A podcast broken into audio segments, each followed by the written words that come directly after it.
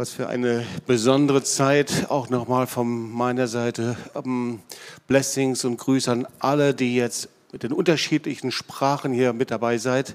So polnischsprachig, russischsprachig, äh, Englisch, auf den unterschiedlichen Kanälen. Und das ist ein großes Vorrecht, dass wir hier zusammen sind. Aber ich glaube, es ist auch wirklich eine ganz, ganz besondere Zeit. So Gott schreibt Geschichte und wir haben eine Woche hinter uns, in der wir erlebt haben, dass es Umbrüche gegeben hat, Einbrüche. Ähm, ich glaube, wie in den letzten 80 Jahren der Geschichte nicht. Vor einer Woche waren wir mit einem Gebetsteam in Kiew und man wusste schon, dass ähm, eventuell ein Überfall auf die Ukraine bevorsteht, aber niemand konnte es sich doch richtig vorstellen. So war die Situation. Es war eine trügische Ruhe dort. Es wurde viel gebetet. Man hoffte doch, dass das Schlimmste nicht eintreten würde. So, wir hatten den Eindruck, an diesem Wochenende hinzufliegen, mit einem Team dort zu beten ähm, dort mit unserem Freund äh, Boris Geschenko und der Gemeinde gemeinsam zu beten mit David Hathaway. Und ihr seht da die Bilder. Ähm, es war alles äh, ruhig. Es war wie eine trügerische Ruhe. Das ist der Blick von meinem Hotelfenster. Wir haben von dort aus über Kiew gebetet. Und ich schrieb noch, es war ein sehr ruhiger und schöner Morgen. Das war genau vor einer Woche, der Sonntagmorgen. Und man kann sich da nicht vorstellen, was dann in einer Woche passieren kann. Ja, wir kamen zurück, ja, die, der Autoverkehr lief normal, die Restaurants waren gefüllt ähm, und man hat ja hinterher dann auch gehört, dass die Ukrainer und Kiewer selber nicht mit dem Schlimmsten gerechnet haben. Wir haben den letzten Flug, den letzten Lufthansa-Flug am Sonntag dann noch äh, nach ähm, hier Deutschland zurück ähm, bekommen. Wir sind nach München geflogen. Ab Montag waren dann die Flüge gecancelt und ähm, ja, am Montagabend gab es diese unsägliche Kriegserklärung, so kann man ja nicht anders sagen, von Wladimir Putin. Ähm, und dann begann eine Woche, ähm, die dramatischer nicht hätte sein können. In dieser einen Woche über 100.000 Menschen sind geflohen. Wir haben die Bilder selber noch vor Augen. Man weiß nicht, wie viele ums Leben gekommen sind, aber sehr wahrscheinlich Tausende. Zivilbevölkerung ist getroffen worden.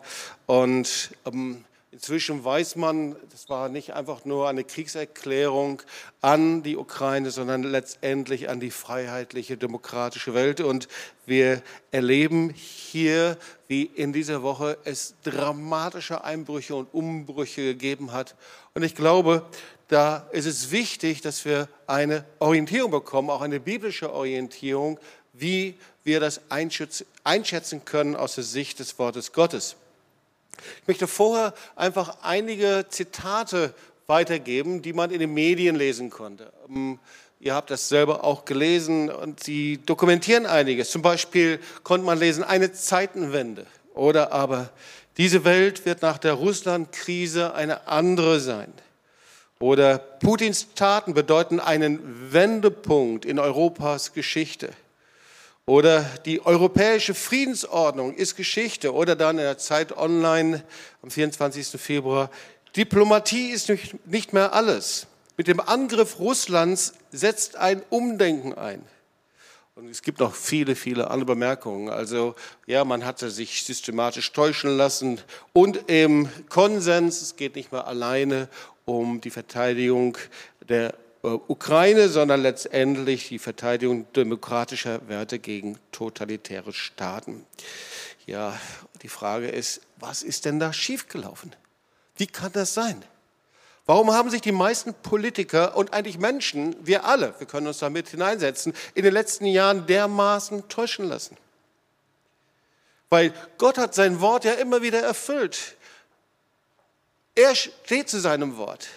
Und irgendwie ist die Frage, was sind die Möglichkeiten Gottes in dieser Zeit? Was ist die Botschaft von einem mächtigen Gott, der in dieser Zeit die Geschichte schreibt? Und ich möchte vorher noch mal zurückblicken, weil es ist ja nicht so, dass wir nicht vorbereitet worden wären, sondern es gibt immer wieder klare Hinweise, prophetische Hinweise. In den letzten zwei, drei Jahren eine klare Zubereitung.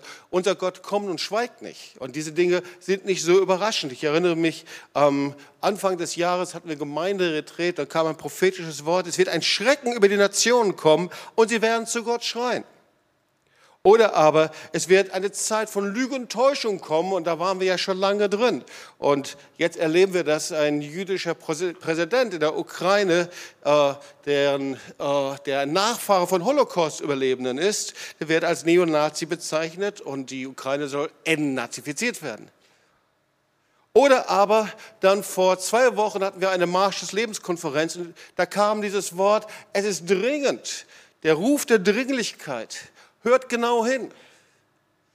Und so eben dann auch am letzten Wochenende, am 19. und 20. Februar in Kiew, da bekam ich ein Wort und über dieses Wort möchte ich heute predigen. Und zwar aus 1 Samuel 2, Vers 4, der Bogen der Starken ist zerbrochen, aber die Schwachen haben sich mit Kraft umgürtet.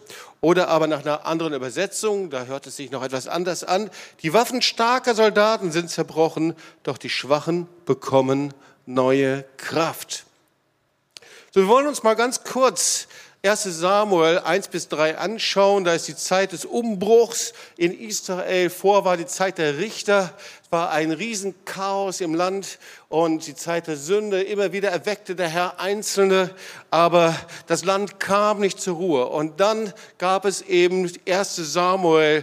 Da wird der Prophet Samuel berufen. Seine Mutter ist Hannah. Wir kennen die Geschichte. Sie war unfruchtbar und, ähm, und dann in ihrer Verzweiflung betet sie und sie weiht dann ihr Kind, das sie bekommt, dem Herrn. Sie weiht Samuel einfach Gott und sie geht ins Heiligtum und betet das aus in einem Lied. Und das steht in 1 Samuel 2, Vers 1. Und das startet mit dem ersten Vers. Und zwar steht dort, Hannah sang ein Loblied. Der Herr erfüllt mein Herz. Also mitten in seiner Feinde singt sie das. Mitten im Chaos, mitten, da wird sie gerade äh, verspottet. Da singt sie, der Herr erfüllt mein Herz mit großer Freude. Merkwürdig. In so einer Situation erfüllt mein Herz mit großer Freude. Er richtet mich auf und gibt mir neue Kraft. Laut lache ich über meine Feinde und freue mich über deine Hilfe. Und ähm, wenn man bei Martin Luther liest, an anderen Bibelstellen, da steht das etwas komplizierter. Mein Horn ist erhöht in dem Herrn, steht da. Und das ist die hebräische Übersetzung von Keren. Und das erinnert an das Schofar. Ja? Mein Sieg ist erhöht, mein Ölhorn ist erhöht. Inmitten der Feinde hat der Herr mir ein Lachen zubereitet. Inmitten der Feinde habe ich eine neue Kraft und eine neue Autorität. Das sagt sie hier im ersten Vers. Und von dort aus schauen wir uns jetzt unseren Vers an. 1 Samuel 2, Vers 4. Der Bogen der Starken ist zerbrochen. Dann wollen wir uns erstmal die Wortbedeutung anschauen. Der Bogen, das ist also der Kriegsbogen. Der Bogen ist eine Kriegswaffe. Ähm, Pfeil und Bogen, wir kennen das. Der hebräische Ausdruck heißt Keshet. Das ist also der Bogen, mit dem man abschießt. Und der steht für die verborgenen Angriffe der Finsternis. Und so lesen wir im Psalm 78, Vers 15, die Bösen sind wie ein zerbrochener Bogen. Der bricht, wenn man darauf vertraut. Ja? Das heißt, auf so einen Bogen sollte man sich besser nicht verlassen. Und Gott liebt diese Art von Bogen, diese Art von Kraft. Ihr merkt schon, dieser Bogen, der steht nicht einfach nur für eine Kriegswaffe, sondern er ist ein Bild für die eigene Kraft, für die eigene Stärke, wenn man auf sich selber baut. Und deswegen Psalm 46, kommt und seht, was der Herr Großes getan hat. Und dieses Wort, das können wir jetzt oft lesen, wenn es um die Ukraine geht. Der den Kriegen ein Ende macht bis ans Ende der Erde, der den Bogen zerbricht, den Speer zerschlägt und die Wagen mit Feuer verbrennt. Seid still und erkennt, dass ich Gott bin. Ich werde erhaben sein unter den Nationen. Ich werde erhaben sein auf der Erde. Ja, so wir sehen immer wieder die gleiche Bedeutung. Hosea 1, Vers 7, der Herr, ähm, deswegen will ich mich über das Haus Juda erbarmen und retten durch den Herrn. Und zwar nicht durch Bogen, ja, nicht durch die eigene Kraft, nicht durch die Power. Ja. Und dann sehen wir ein weiteres Wort an, da ist der Starke.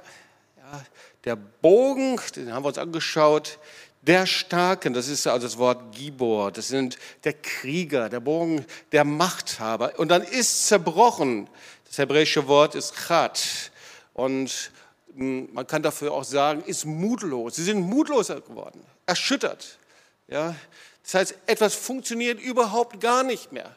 Da ist etwas, was vor Macht und Autorität hatte und jetzt geht es nicht mehr. Es geht nicht mehr weiter. Die Frage ist, was ist dieser Bogen der Starken?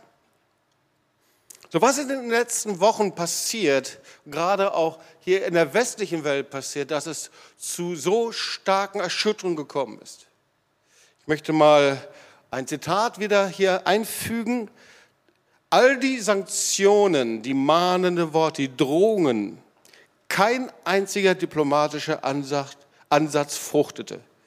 Die frühere Verteidigungsministerin Annegret Kramp-Karrenbauer schrieb auf Twitter, ich bin so wütend auf uns, weil wir historisch versagt haben. Also was ist der Bogen der Starken? Was ist das für eine Macht, die erschüttert worden ist? Nur zuallererst, wenn wir in die Bibel schauen und uns das Wort der Starke anschaut, damit ist Satan selbst gemeint. Okay? Matthäus 12, 29. Oder wie kann jemand in das Haus des Starken hineingehen? Und sein Hausrat rauben, wenn er nicht zuerst den Starken bindet. Erst dann kann er sein Haus berauben. Und dann mit ihm natürlich auch die dämonischen Helfer, die satanisch-dämonischen Helfer. Das ist der, der Satan wird der Dieb und Räuber genannt, Johannes 10, Vers 1, Mörder und Lügner, Verführer und Zerstörer. Und da merken wir, das sind all die dämonischen Helfershelfer eines Krieges. Ja? Tod, Mord, Zerstörung, Verführung, Lüge und so weiter. Ja, hinter jeder Art von Raub, Mord, Tod, Krieg steht keine gerechte Sache, sondern immer nur der Zerstörer von Anfang an, der Lügner, der Mörder, Satan selbst. So, und das Zweite ist, was ist damit gemeint, der Bogen der Starken, was ist der Starke? Das Zweite ist der von Gott getrennte Mensch. 1 Samuel 2, Vers 9. Wer von ihm nichts wissen will, der wird in Finsternis enden. Denn aus einer Kraft erringt keiner den Sieg. So, der, der Mensch, der sich von Gott getrennt hat, der sich über ihn erhoben hat, der hat gesagt, Gott, nicht du bist es, der es tut, sondern ich habe die Kraft, ich habe die Autorität, ich kann es selbst tun. Da wird also der Mensch selber zum Starken, der selber das Zepter in die Hand nimmt und Gott sagt, das funktioniert nicht. Und dann kommt der Dritte, und vielleicht bist du jetzt zuallererst ein bisschen erschrocken, wenn du das siehst. Das Dritte ist der humanistisch aufgeklärte Mensch. So, ich habe hier keine Gegenposition zu den Errungenschaften der Aufklärung und des Humanismus, aber wir müssen einige Dinge ganz klar sehen. Markus 14, Vers 38, da steht, ich weiß, ihr wollt das Beste und ich glaube, da könnten schon viele von uns sagen, ja, so oft wollte ich doch das Beste. Und dann geht es aber weiter. Aber aus eigener Kraft könnt ihr es nicht erreichen. Ich möchte noch mal zwei Zitate bringen, bevor wir uns den letzten Punkt noch mal näher anschauen. Ähm, also die Zitate waren schon manchmal erschütternd, die man gelesen hat. Ich weiß nicht, ob es euch ähnlich auch gegangen ist. Zum Beispiel vom Bundeskanzler Olaf Scholz. Putin hat mit seinem Krieg einen schweren Fehler begangen, sagt Bundeskanzler Olaf Scholz noch am Donnerstag auf einer Pressekonferenz. Es ist ein düsterer Tag für Europa. Oder aber von dem ukrainischen Außenminister vor der UN-Vollversammlung, der hat vor einem Einmarsch gewarnt, inzwischen ist es passiert, und er sagt, der Beginn eines groß angelegten Krieges in der Ukraine wird das Ende der Weltordnung sein, wie wir sie kennen. Also das Ende der Weltordnung. Das sind schon, schon kräftige Sätze. Das ist schon bewegend. Was ist denn da passiert? Was ist die Grundlage der europäischen Friedensordnung? Was ist denn die Grundlage wenn wir so oft darüber hören, unseres Denkens, unserer Identität, westlichen Denkens. Was ist das? Da kommt man nicht umhin, dass man zurückschaut in eine Epoche, das wird die Epoche der Aufklärung genannt, im 17. und 18. Jahrhundert. Nun können wir da nicht einen zu langen Ausflug hinmachen, aber mal einige Punkte uns anschauen. Was sind denn die Kernpunkte, die uns bis heute prägen und geprägt haben? Der erste Punkt ist die Selbstbestimmung. Ja, der Mensch sollte also nicht mehr vom mittelalterlichen Denken und von Abhängigkeiten bestimmt sein, von diesem Korsett des Gesetzes und des religiösen Gesetzes, sondern sein Leben selbst bestimmen. Selbstbestimmung. Eine weitere Grundlage ist die sogenannte Säkularisierung, schwieriges Wort, Verweltlichung. Ja? Das heißt, man löst sich von der selbstverschuldeten Abhängigkeit von Gott und von seinem Wort und sagt so, ich bin alleine unterwegs. Der nächste Punkt ist die Toleranz. Auch eine ganz wichtige Grundlage. Toleranz kommt von dem lateinischen Wort tolerare, erdulden, sich gelten lassen, gewähren lassen. Die fremde Überzeugung, die lässt man stehen, solange der andere mir nicht zu nahe kommt, mir nicht auf die Füße rumtrampelt, mir nichts tut oder mich verletzt in irgendeiner Art und Weise. Und letztendlich steht natürlich die Toleranz der Aufklärung für einen gesellschaftlichen Pluralismus. Das heißt, jeder wird nach seiner Fassung selig. Weitere Grundlage ist die Vernunft. Schau mal, das wichtigste Merkmal der Aufklärung war die Vernunft. Die Vernunft, das ist die letzte Instanz die über Wahrheit und Falsch entscheiden kann. Hey, du bist doch ein vernünftiger Mensch. Jeder Mensch kann durch die Vernunft lernen, kann entscheiden, kann sich entscheiden, das Böse nicht zu tun. Das ist die Grundlage der Aufklärung des Humanismus. Und darin ist eben der nächste Punkt die Lernfähigkeit. Also der Mensch ist von Natur aus gut. Man muss es ihm nur zeigen, wohin es geht und wie es richtig ist. Durch diplomatische Verhandlungen, Gespräche muss man irgendwann mal zu dem Punkt kommen. Und ein weiterer Punkt, Freiheit und Rechtsstaatlichkeit. Der Mensch ist frei, wenn er eben so leben kann, wie er es selber für richtig hält. Aber wir merken, wenn der andere nicht mitmacht, funktioniert das nicht. Wenn das Gegenüber eben blockiert, funktioniert das nicht. Schau, wir die Grundsätze des säkularen Humanismus, das sind die Grundlagen unseres Denkens heute. Ich fasse noch mal ein paar Punkte zusammen. Also der selbstbestimmte Mensch, dessen Ich im Zentrum steht. Und wir sehen, das ist unsere Situation heute. Der Mensch, der sich vom Wort Gottes abgekehrt hat und vom lebendigen Gott und der den Gott vom Thron gestoßen hat, der sich von den zehn Geboten abgewendet hat, und in Ehebruch lebt, in Perversion, Promiskuität und einfach Schuld und Sünde für ihn kein Thema mehr ist. Und der Mensch, der behauptet, dass eben er keinem Gott verantwortlich ist und vor keinem Gott und Richter stehen wird, als nur vor sich selbst. Das ist schon merkwürdig, wenn all diese Grundlagen der Aufklärung nicht mehr funktionieren, wenn diese Werte angesichts eines wahnsinnigen Tyrannen, eines, der sich entschieden hat, Häuser in Schutt und Asche zu legen, ob das jetzt ein Adolf Hitler ist oder wie sie auch alle heißen oder wem jetzt auch, muss man schon sagen, Wladimir Putin. Was ist dann? Was ist, wenn die Appelle der Vernunft nicht mehr gehört werden? entdecke, dass wir in einer Zeit sind und gerade in dieser Woche, wo ein völliges Umdenken gerade stattfindet. Wir erleben einen Shift, der größer ist, als wir uns vorstellen können. Der Bogen des Starken ist zerbrochen.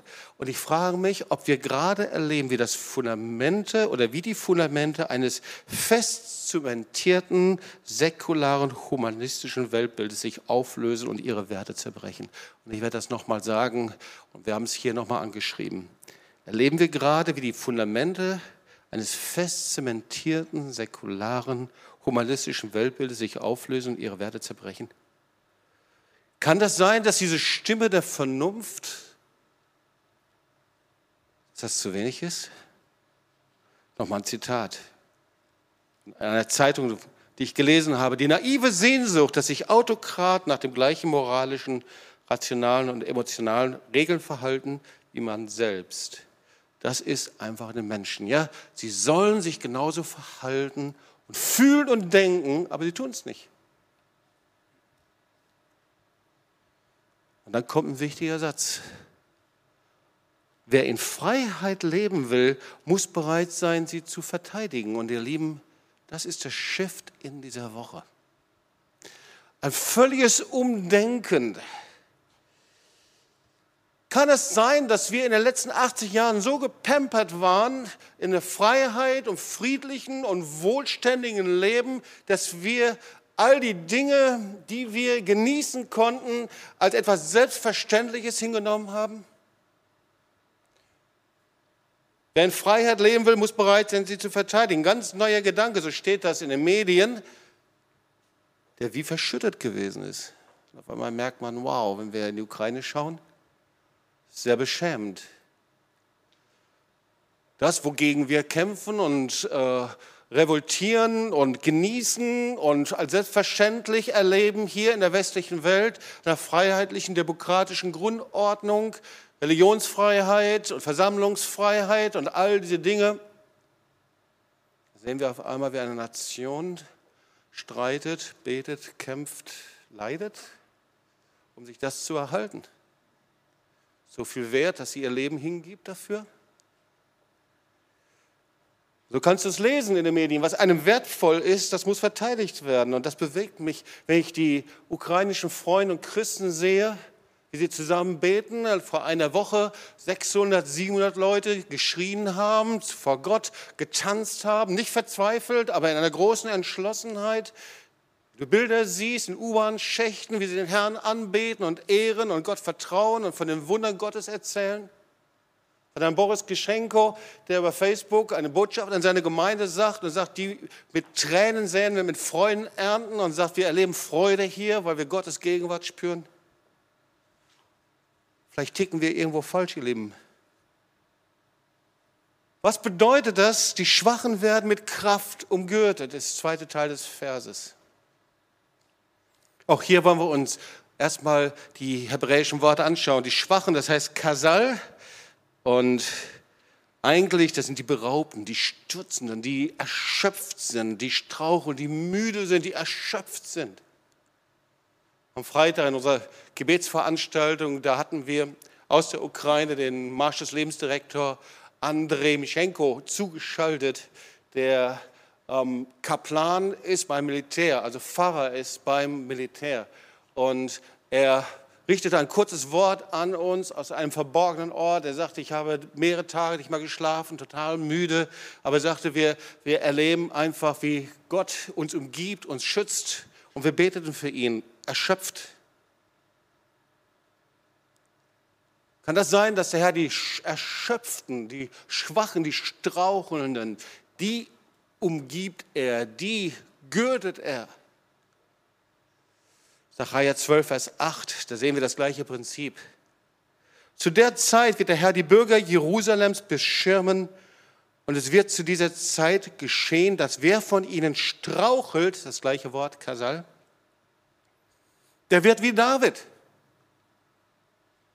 Also nicht die, die im Strahlen dastehen, sondern die straucheln, die erstopft sind. Sie sind wie David. Und das Haus David wird sein wie Gott. Der Engel des Herrn vor ihnen her. Also das sind die schwachen Kasal. Und dann ist die Kraft. Und das hebräische Wort ist Chayil. Das ist die Stärke, die Macht, die Schwachen, die haben sich mit Kraft umgürtet. Und jetzt sehen wir auf einmal, diese Kraft ist nicht mehr die eigene Kraft, die eigene Stärke, sondern hier geht es um die Kraft Gottes, die eine ganz andere Kraft ist. Psalm 84, 6 bis 8. Wohl dem Menschen, dessen Stärke in dir liegt. Können die Stärke in uns haben Oder aber wir können die Stärke in Gott haben. Und hier steht, wohl dem Menschen, dessen Stärke in dir, in Gott liegt, in deren Herzen gebannte Wege sind. Und wenn solche durch das Tal der Tränen gehen, machen sie es zu lauter Quellen. Und der Frühregen bedeckt es mit Segen, sie schreit von Kraft zu Kraft. Erscheinen vor Gott in Zion. So eine Kraft möchte ich haben, ihr auch? So eine Kraft von Gott. Mit dieser Kraft möchte ich umgürtet sein. Und dieses umgürtet, Azar, das ist das nächste Wort, ist eigentlich ein Wort für ausrüsten. So wie Soldaten sich ausrüsten, ja? Sie sich eine Uniform anlegen, umgürtet mit einem Gürtel. Psalm 18, 33. Gott ist es, der mich ausrüstet mit Kraft. Ich brauche eine Ausrüstung. Wir brauchen eine Ausrüstung. Wir müssen umgürtet werden mit Kraft. Die ist nicht einfach automatisch da. Um Psalm 30, Vers 12, du hast mir, du hast mir meine Klage verwandelt in einen Reigen. Du hast mir den Sack der Trauer ausgezogen und mich mit Freude gegürtet. Da haben wir wieder diese Freude, da wo ich mit der Kraft Gottes gegürtet bin, ausgerüstet bin. Da ist ein Kennzeichen, eine Freude, die höher ist als alles Denken und alles Rationale um mich herum. Gottes Freude. Also ihr Lieben, der Herr rüstet dich aus, rüstet uns aus in Zeiten des Kampfes. Aber er kann das allein nur durch die Kraft des Heiligen Geistes tun. Er legt uns einen Gürtel um. Und das ist der Gürtel der Wahrheit, der Kraft, der Freude, Anbetung, der Dankbarkeit. Aber ihr Lieben, das kostet auch einen Preis. Und ich möchte noch mal zwei Zitate vorlesen die mich sehr bewegt haben. Seit dem Zweiten Weltkrieg sind die Deutschen selbstverständlich mit dem Gefühl der Freiheit und Rechtsstaatlichkeit aufgewachsen. Dann kam die Pandemie und der russische Präsident griff die Ukraine an. Nächstes Zitat. Trotz mancher Krisen hat Europa in den vergangenen Jahren eine Periode von Frieden und Wohlstand erlebt, die uns glauben hat lassen lassen, das wäre der Normalzustand. Aber Frieden und Freiheit sind ja normalerweise Dinge, nicht Dinge, wo man sonst so drüber sprechen würde, aber einmal steht es vorne dran. Weil sie so selbstverständlich sind, dass man denkt, da muss man doch nicht drüber reden. Aber Frieden und Freiheit sind nicht selbstverständlich, und so geht das Zitat weiter, sondern müssen verteidigt werden. Was wir in dieser Woche erleben, ist, dass ein Land, eine Nation sich aus ihrer säkular-humanistischen Umhüllung, die wie eine Wattehülle um uns herum lag, erhebt und sagt, das, was wir haben, uns gehört, das ist es wert, dass wir dafür hinstehen. Wir dürfen es nicht verfespern als jemand, der das wie selbstverständlich nimmt, sondern wir müssen es verteidigen. Und ihr Lieben, wenn wir uns das Wort Gottes anschauen, dann sehen wir genau dasselbe. Weil die Bibel spricht von dem Frieden mit Gott. Wow, was für ein kostbares Geschenk. Kennst du Menschen, die keinen Frieden mit Gott haben, wie sie getrieben sind? Weißt du das von dir selbst, was das heißt? Und gleichzeitig die Bibel spricht davon, von dem Frieden, der höher ist als alle Vernunft. Oder die Freiheit in Jesus Christus. Jeder, der gebunden war in Schuld und Sünde, jeder, der im Gefängnis der Depression war, im Gefängnis des alten Lebens, der weiß, was es heißt, dass Jesus dich frei gemacht hat. Freiheit in Jesus Christus. Und ihr Lieben, Freiheit und Frieden das geht auf christliche Grundwerte zurück. Freiheit und Frieden, die haben ihre Mitte im lebendigen Gott und in seinem Wort. Sie sind nicht selbstverständlich. Und Freiheit und Frieden sind in einer demokratisch westlichen Welt nicht durch Sanktionen, Waffen, Gewalt und Macht zu erreichen, so notwendig sie vielleicht in dieser, in dieser Zeit vielleicht sind, sondern nur durch die Umkehr zum lebendigen Gott. Der Mensch, der Gott vom Thron gestoßen hat, der sich selbstständig gemacht hat von ihm, das Leben in die eigene Hand genommen hat, der den Bogen seiner eigenen Kraft und Stärke in die Hand genommen hat und gedacht, damit wäre er unbesiegbar. Die einzige Chance ist die Umkehr, der Ruf zur Umkehr zum lebendigen Gott. Und ich bin davon überzeugt, auch wenn wir Wellen erleben werden und wir glauben an Gottes Eingreifen, wir glauben an Wunder Gottes, ich bin völlig davon überzeugt, dass wir diese Wunder Gottes sehen, auch in den nächsten Tagen. Und trotzdem,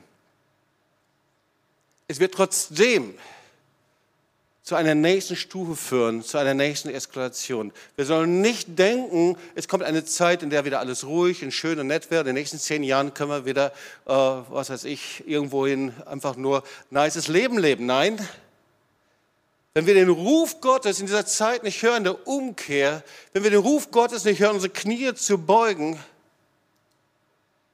dann wird diese Spirale noch weitergehen. Eskalation nennt man das so. Ich glaube, dass der Ruf Gottes auch an die Gemeinde heute ist. Ihr habt euch an die Segnungen gewöhnt. Ihr habt euch daran gewöhnt, an Gottes Gegenwart, an, an die Segnungen, wenn ihr zusammen seid, an Gemeinschaften, all diese Dinge. Und allein schon die Pandemie war schon eine Zeit, in der wir gemerkt haben, wow, das ist nicht selbstverständlich, Fellowship zu haben, Gemeinschaft zu haben, zusammenzukommen. Es ist nicht selbstverständlich, dass wir unsere Gesichter sehen können. Ihr habt euch an die Segnungen gewöhnt, an die Freiheit, an den Frieden Gottes, als wäre das ein Normalzustand. Friede, Freude und Freiheit im Heiligen Geist. Und ihr werdet sie nicht automatisch behalten. Genauso wie das in der Gesellschaft ist, glaube ich und bin überzeugt, dass der Herr das zu der Gemeinde heute auch sagt. Ihr werdet es nicht automatisch behalten. Wenn ihr nicht aufsteht und es verteidigt. Ich meine nicht mit der Waffe in der Hand, sondern mit den Worten, mit dem Geist, in dem ihr hinsteht. Der Herr sagte, und davon bin ich überzeugt, ihr gehört nicht zu denen, die zurückweichen, sondern zu denen, die vorwärts gehen und das Land einnehmen. Ich bin sehr beeindruckt, wie der ukrainische Präsident Zelensky in den letzten drei Tagen, vier Tagen einfach in Kiew ist und dort bleibt und obwohl ihm von den Amerikanern angeboten worden ist, zu fliehen, sagt er, ich bin nicht hier, weil ich eine Fahrkarte brauche, sondern ich brauche Munition. Ihr Lieben, ich glaube, dass es etwas heißt, einen Boden zu behalten, etwas, was Gott dir gegeben hat, das Wort Gottes. Er hat seinen Frieden gegeben. Er hat dir neues Leben gegeben in Jesus Christus. Er hat uns beschenkt und gesegnet aber werden wir den Boden behalten? Das Wort Gottes sagt, ihr werdet Freude und Friede im Heiligen Geist nur behalten können, wenn ihr euch nicht passiv zurücklehnt, sondern mit Kraft umgürtet seid. Weißt du, eine dieser Lehren, die man aus den letzten Jahren gezogen hat, war, dass man dachte, Frieden machen zu können ohne Kraft. Frieden machen zu können, ohne aber hinzustehen. Man dachte, dass man Frieden umsonst haben könnte, ohne ein Gegengewicht. Und deswegen, ihr Lieben, wir können nicht im Frieden Gottes leben, wenn wir nicht mit seiner Kraft umgürtet sind. Das wird nicht sein.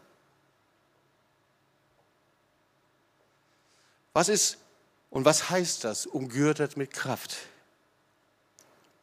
Zuallererst mit der Kraft des Heiligen Geistes. Sacharja 4, Vers 6. Es soll nicht durch Heer oder Kraft, sondern durch meinen Geist geschehen, spricht der Herr.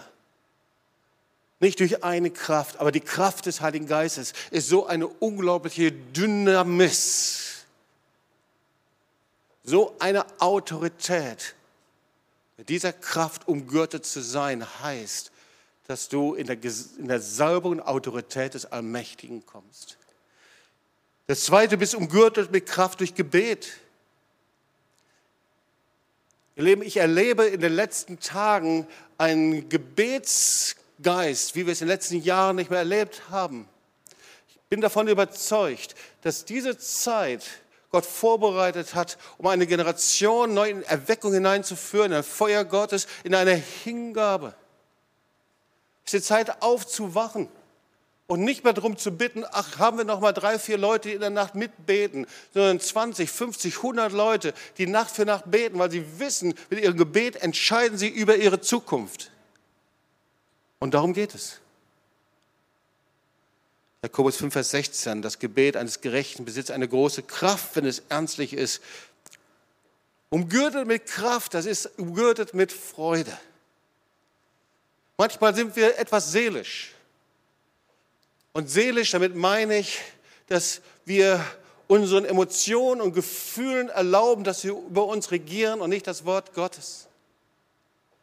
Aber die Freude am Herrn ist meine Stärke. Und ihr Lieben, diese Freude, das ist eine Freude, die aus dem Wort Gottes kommt und aus dem Himmel, die der Herr freisetzt, womit der Herr dich umgürtet.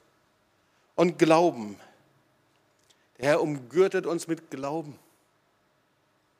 Ihr Lieben, manchmal haben wir größeren Glauben, dass wir bei McFit unsere Muskeln anwachsen lassen können, als dass wir Glauben haben, dass durch das Wort Gottes unser Glaube stärker wird und dadurch Autorität haben.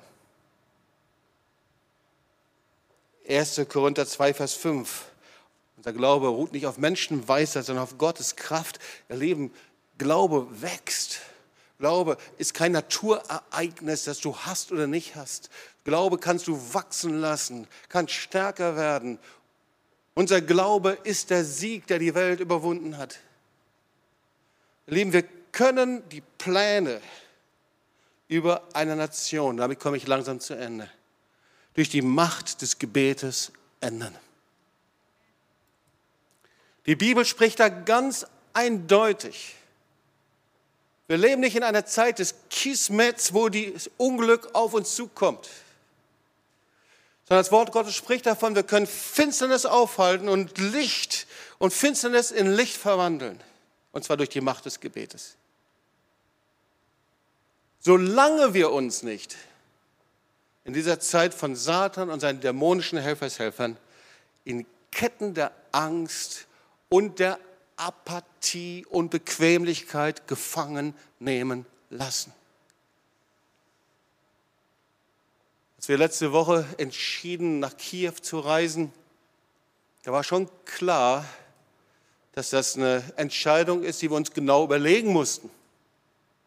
Und wir beteten sehr genau und immer wieder fragten wir, sollen wir schon ein Ticket kaufen, sollen wir kein Ticket kaufen, sollen wir gehen, sollen wir nicht gehen. Und wir gingen bis kurz davor, bis wir grünes Licht hatten, bis wir genau wussten, wann gehen wir, wie gehen wir, wann gehen wir wieder zurück. Ihr Lieben,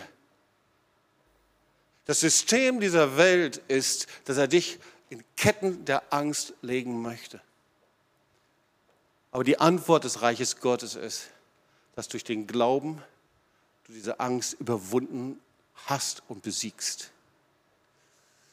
Das System dieser Welt ist, dass er Menschen in ein Gefängnis der Bequemlichkeit, der Apathie stecken will, dass wir mit dem Schlimmsten rechnen. Aber Gottes Antwort ist ganz anders.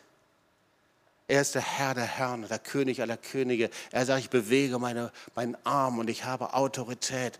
Und wenn du Glauben empfängst und mir gehorsam bist, mit mir Schritt für Schritt gehst, dann werden die Dinge sich verändern. Ich habe Glauben dafür, ihr Lieben dass die Ukraine und Russland und Weißrussland nicht in ein Desaster versinken. Ich habe Glauben dafür, dass nicht eine Eskalationsstufe nach der anderen kommt, wie es auch immer aussehen wird. Ich habe Glauben dafür, dass Gott seinen mächtigen Arm bewegt, weil so viele Beter da sind, die ihre Stimme erheben zum lebendigen Gott.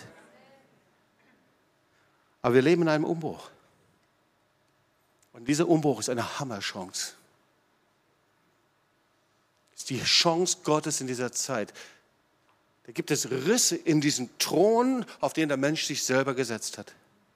Ich entdecke Risse auf diesem Thron der Vernunft und der Selbstbestimmung. Weil der lebendige Gott sagt, ich sitze immer noch auf dem Thron.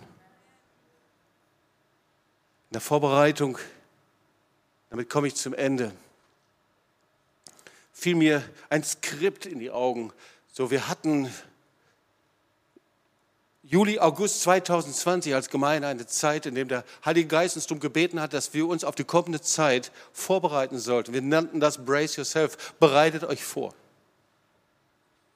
Eine ganz konkrete Vorbereitung, wie wir geistig leben, wie wir in die Pandemie reingehen, wie wir in Gemeinschaften, Beziehungen leben, was das Wort Gottes darüber sagt. Und ich entdeckte da so einen Aufruf, etwas, wo wir uns festgemacht und gebetet haben. Und darauf will ich kurz drei Punkte zitieren. Damals, also August 2020, der Heilige Geist sagt, komm, überwinde deine Begrenzungen und werde zu einem Teil einer geistlichen Armee.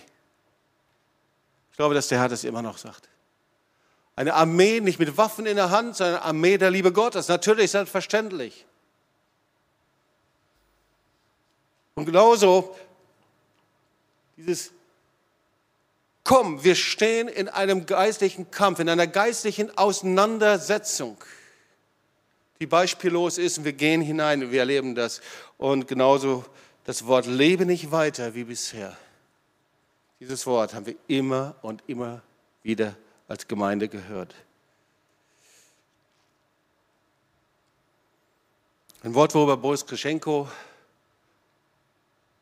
in Kiew gepredigt hat, ist Psalm 126, die mit Tränen säen, werden mit Freuden ernten. Und weiter, sie gehen hin und weinen und tragen guten Samen und kommen mit Freuden und bringen ihre Gaben. Ihr Lieben, es ist eine Zeit, in der Herr allen Kämpfen seine Herrlichkeit, seine Kraft, seine Freude erweist. Ich bin davon überzeugt. Und ich glaube, dass er uns fragt, was machen wir? Wie gehen wir in dieser Zeit damit um? So bauen wir auf diesem Bogen des Starken, der Kraft, sitzen wir selber noch auf diesem Thron des Ratio und der Vernunft, haben wir unsere Zukunft auf diesen Normalzustand aufgebaut oder haben wir verstanden, wir müssen was tun? Gott fragt uns selber. Oder bist du jemand, der beraubt ist, ein Kasal, ein, einer, der erschöpft ist und du sagst, boah, Herr, umgürte mich. Du bist nicht zu stolz, das zuzugeben. Wir müssen nicht die Starken, die Mächtigen sein, sondern der Herr nimmt den Bogen aus der Hand und sagt, diejenigen, die erschöpft sind, die müde sind, die nach mir schreien, wir brauchen nur mal Richtung Ukraine zu schauen, die umgürte ich neu. Vielleicht musst du umgürtet werden. Aber vielleicht sagt der Herr auch, und das höre ich in dieser Zeit, steh auf.